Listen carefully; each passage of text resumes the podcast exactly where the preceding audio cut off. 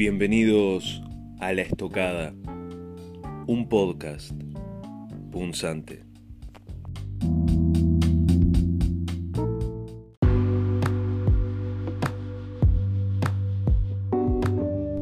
El pasado jueves, el juez Recarey ordenó la suspensión de la vacunación de menores de 13 años con carácter provisional y temporario hasta que no se cumpla una serie de condicionamientos. En primer lugar, se publique o publiquen íntegros y sin testados todos los contratos de compra de estas vacunas, así como también todo documento adjunto a ellos, en especial todos aquellos que detallen la composición de las sustancias a inocular. Por otro lado, se elabore un texto a suministrar a los responsables de los menores que se vacunen, en el que se informe completamente y con claridad sobre la composición y los beneficios de las vacunas, así como también sus riesgos. Además, debe dejarse constancia de que la sustancia tiene solo autorización de emergencia, explicando en términos sencillos qué significa esto. Por último, deberá detallarse los efectos adversos ya detectados, en su totalidad, actualizando periódicamente esta información. El gobierno, si bien suspendió inmediatamente la vacunación en los términos ordenados por el magistrado, afirmó que la sentencia es un disparate y que la apelará inmediatamente. Según la última información disponible, mañana lunes se presentará el recurso correspondiente. Ahora bien, ¿qué es en definitiva lo que sostiene la sentencia? El fallo señala que ningún gobierno puede firmar contratos secretos, en el desconocimiento de la opinión pública, atinentes a puntos que puedan implicar riesgos a los derechos humanos de la población. En ningún caso ni con particulares, ni con empresas nacionales, ni con empresas extranjeras. El fallo indica además que, aún en hipótesis de no obligatoriedad, debe informarse todo acto médico. Para el caso que se divulgue la composición de las sustancias que se inoculan y sus riesgos y efectos adversos ya comprobados a nivel nacional e internacional. Al vacunar, sostiene el magistrado, debe especificarse que los preparados solamente tienen autorización provisoria de emergencia no definitiva. Por lo tanto, se le deberá explicar a quien se inyecta la sustancia en cuestión las diferencias existentes entre una autorización provisoria y una autorización definitiva. Es necesario aclarar, porque en este punto se ha dado mucha discusión y, en parte esa discusión responde a un malentendido, en el fallo no se discute ningún aspecto técnico científico del asunto. Esto es importante resaltarlo. La sentencia se limita a realizar consideraciones puramente jurídicas. Si bien la sentencia es extensa, entiendo que tiene dos puntos esenciales. Por un lado, en lo que respecta a la legitimación activa, el magistrado Recarey la encuadra en los artículos 195 y 196 del Código de la Niñez y la Adolescencia. El artículo 195 establece que la acción de amparo para la protección de los derechos de los niños y adolescentes podrá ser deducida, además, por cualquier interesado o las instituciones o asociaciones de interés social que, según la ley o a juicio del tribunal, garanticen una adecuada defensa de los derechos comprometidos. Por su parte, el artículo 196 del mismo cuerpo normativo amplía a la defensa de los derechos de los niños, niñas y adolescentes las previsiones del artículo 42 del Código General del Proceso, disposición que establece que, en caso de cuestiones relativas a la defensa del medio ambiente, de valores culturales o históricos y en general que pertenezcan a un grupo indeterminado de personas, estarán legitimados para promover el proceso pertinente el Ministerio Público, cualquier interesado y las instituciones o asociaciones de interés social que, según la ley o a juicio del tribunal, garanticen una adecuada defensa del interés comprometido. Este juego de normas determina un tratamiento particular del asunto, puesto que amplía la legitimación activa, es decir, le brinda a muchas más personas el derecho a interponer una acción de amparo relativa a derechos de niños, niñas y adolescentes. Este punto es clave para comprender la decisión final del juez Recarey. El núcleo de la sentencia descansa en la relación entre derecho a la salud y derecho a la información. El magistrado entiende que el hecho de que la vacunación sea optativa para los representantes legales de los menores no libera al Estado de confeccionar el debido consentimiento informado. El gobierno debe siempre y en cualquier caso presentar toda la información a la persona interesada. Y este es un punto especialmente relevante y me parece ajustado a derecho. Ahora bien, ¿cuál es el problema con este fallo? Pues bien, en mi opinión, el error fatal radica en la incorrecta interpretación del artículo 195 del CNA. Si bien es cierto que esta disposición amplía la legitimación activa, la legitimación activa de eh, la acción de amparo cuando están en juego derechos de niños, niñas y adolescentes, ello no modifica la naturaleza del amparo. ¿Qué quiero decir con esto? El amparo en beneficio de menores sigue siendo un contencioso destinado a proteger derechos constitucionales. Por ello es que tiene que estar individualizado con precisión quién es el titular del derecho lesionado. En otras palabras, el amparo no puede utilizarse para proteger intereses difusos. El derecho lesionado o amenazado marca el alcance del fallo. Por ello, ningún magistrado tiene competencia para suspender con alcance general una política sanitaria. Por esto, entiendo, es que el fallo del juez Recarey será, con altísima probabilidad, revocado en segunda instancia. Ahora, eh, más allá de esta cuestión estrictamente procesal, el contenido del fallo es realmente interesante y pone en debate una serie de temas especialmente relevantes. En primer lugar, el abuso de las cláusulas secretas en las negociaciones para la compra de vacunas. Es curioso señalar que el mismo Lacalle Pou, que hace cinco años denunciaba un exceso de secretismo sobre la negociación entre el gobierno y UPM, haya suscrito contratos con cláusulas similares. El punto del doctor Recarey es claro y responde a una cuestión de principios. El Estado no puede negarle a la ciudadanía información esencial sobre un tema tan sensible. En otras palabras, el Estado no tiene potestad alguna para mantener en secreto determinadas cláusulas o todo un contrato si no existe una razón de seguridad nacional que justifique tal accionar es una cuestión de transparencia esencial al funcionamiento de una república democrática. Lo dicho adquiere aún más relevancia respecto a menores de edad, puesto que son sujetos de derecho que gozan de una protección especial y más intensa. Por lo tanto, el punto del doctor Recarey es claro.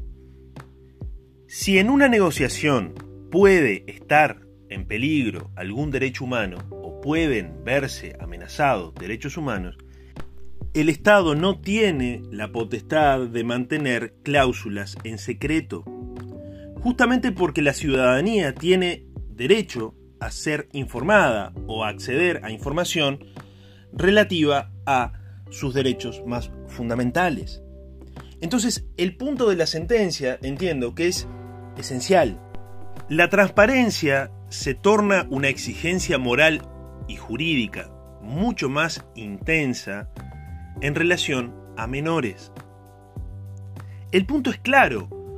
Los responsables legales de los menores, que serán sometidos a la vacunación o serán inoculados con, alguna de las vacunas disponibles, tienen un derecho aún más intenso a ser informados. Y esto se explica porque los menores son sujetos de derecho. Y son sujetos de derecho que, ya sostuve unos minutos atrás, tienen una protección especial y mucho más intensa. Por lo tanto, en la medida que estamos ante sustancias o vacunas que tienen una autorización de emergencia y que por lo tanto pueden generar efectos adversos, entra también en juego el derecho a la salud de los menores. La única forma de eh, lograr una protección integral y relativamente eficaz del derecho a la salud de los menores que van a ser sometidos o van a ser inoculados, es brindándole a sus responsables legales toda la información disponible con la mayor precisión posible, a efectos de que ellos puedan tomar la mejor decisión. Por lo tanto, el punto del juez Recarey es realmente sustancial. Incluso si la vacunación no es obligatoria, el Estado debe informar. Y esto nos lleva al segundo punto. Todo paciente tiene derecho a ser informado antes de someterse a cualquier tratamiento médico. El artículo 11 de la ley 18.335 es claro al establecer que, cito, todo procedimiento de atención médica será acordado entre el paciente o su representante, luego de recibir información adecuada, suficiente y continua, y el profesional de la salud. Pues bien, en la medida que la vacunación es un procedimiento de atención médica, esta disposición legal aplica en su totalidad. El consentimiento que debe firmarse antes de la inoculación no cumple con los requisitos legales.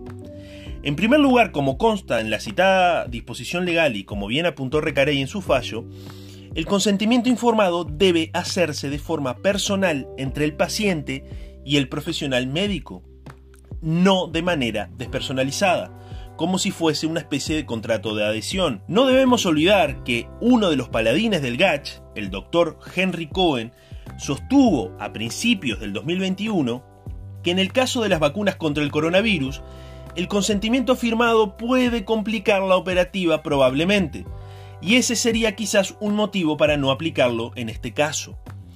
Los jacobinos de la ciencia parecen no comprender que la existencia de un derecho o de una norma jurídica no puede desconocerse por razones de utilidad o conveniencia. El consentimiento informado es un derecho que aplica ante cualquier tratamiento médico y tiene una serie de especiales características que no son cumplidas en el caso de la campaña de inoculación anti-COVID. Sobre todo porque no se brinda información suficiente sobre la composición de las vacunas, ni tampoco sobre los posibles efectos adversos derivados de la inoculación. Por ello es que el juez Recarey entiende que la campaña de vacunación es ilegal y es posible comprender por qué sostiene que también es inconstitucional, ya que él interpreta que el derecho a la información forma parte del derecho constitucional a la salud. Ahora bien, no me gustaría terminar este breve episodio de la estocada sin hacer referencia a un argumento de orden, podremos decir, político, que fue esgrimido eh, estos días en el medio de la discusión en torno al fallo del doctor Recarey. Muchos dirigentes políticos del oficialismo eh, sostuvieron que eh, la sentencia del juez Recarey supone una violación de la separación de poderes. Y este es un punto que el propio Recarey aborda en su sentencia. En ella él sostiene que la función del Poder Judicial no es ni legislar ni establecer una política pública en materia de salud.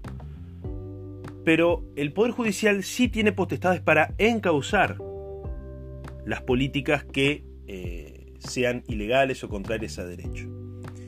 Y este es un punto que no me parece menor, porque eh, la función, digamos, política del Poder Judicial es justamente encauzar, regularizar las acciones del Estado que sean contrarias a principios o normas jurídicas. Entonces, más allá de que eh, podamos estar más o menos de acuerdo con el fallo del doctor Recarey, utilizar como argumento la posible violación de la separación de poderes es a todas luces insostenible. No es aceptable este argumento. Obviamente que cualquier fallo contrario al poder político o contrario al gobierno de turno va a generar incomodidad en las autoridades o en los referentes políticos de ese gobierno. Es razonable que así sea. Ahora, la separación de poderes, o mejor dicho, la violación de la separación de poderes supone otra cosa. Es un asunto mucho más grueso. Supone una adjudicación inconstitucional de potestades. Es decir, cuando un poder eh, se atribuye o ejerce potestades que no le son propias. Pero eh, una de las potestades que tiene el Poder Judicial es justamente la de eh, limitar o impedir que el Estado actúe de manera excesiva o de manera contraria a derecho. En este caso, un magistrado de la República, con todas las competencias formales, entendió que una determinada política pública eh, era eh, inconstitucional e ilegal. Por más que, como ya sostuve, eh, el, poder, el Poder Judicial no tiene competencias para establecer o para dejar sin efecto una política pública, esto es una cuestión meramente legal o de competencias procesales, si se quiere, pero no es ni por asomo una violación a la separación de poderes. Por lo tanto, y con esto me gustaría terminar, no debemos matar al mensajero, no debemos eh, personalizar la cuestión. Si bien el fallo del doctor Recarey tiene problemas o defectos jurídico-procesales que a mi juicio son bastante claros, sobre todo en lo que respecta al alcance del fallo, la decisión expone un conjunto de temas absolutamente relevantes y es la consecuencia de una mala gestión jurídica de la pandemia. Esto le puede gustar más o menos a los gobernantes o a los referentes políticos del oficialismo, pero el hecho de que no se haya informado adecuadamente sobre la composición de las vacunas y sobre los efectos o los posibles efectos adversos de la, de la misma, fue una conducta, y lo sigue siendo, una conducta ilegal. Y el hecho de que el amparo no sea el instrumento jurídico idóneo o adecuado para tratar esta situación, no significa que esa irregularidad no exista. Por lo tanto, entiendo absolutamente relevante y necesario que incluso dentro de unos días, cuando la sentencia sea revocada en segunda instancia, no nos olvidemos de este punto. El Estado no puede violar la ley, puesto que al hacerlo está poniendo en juego el Estado de Derecho. Hasta la próxima edición de La Estocada.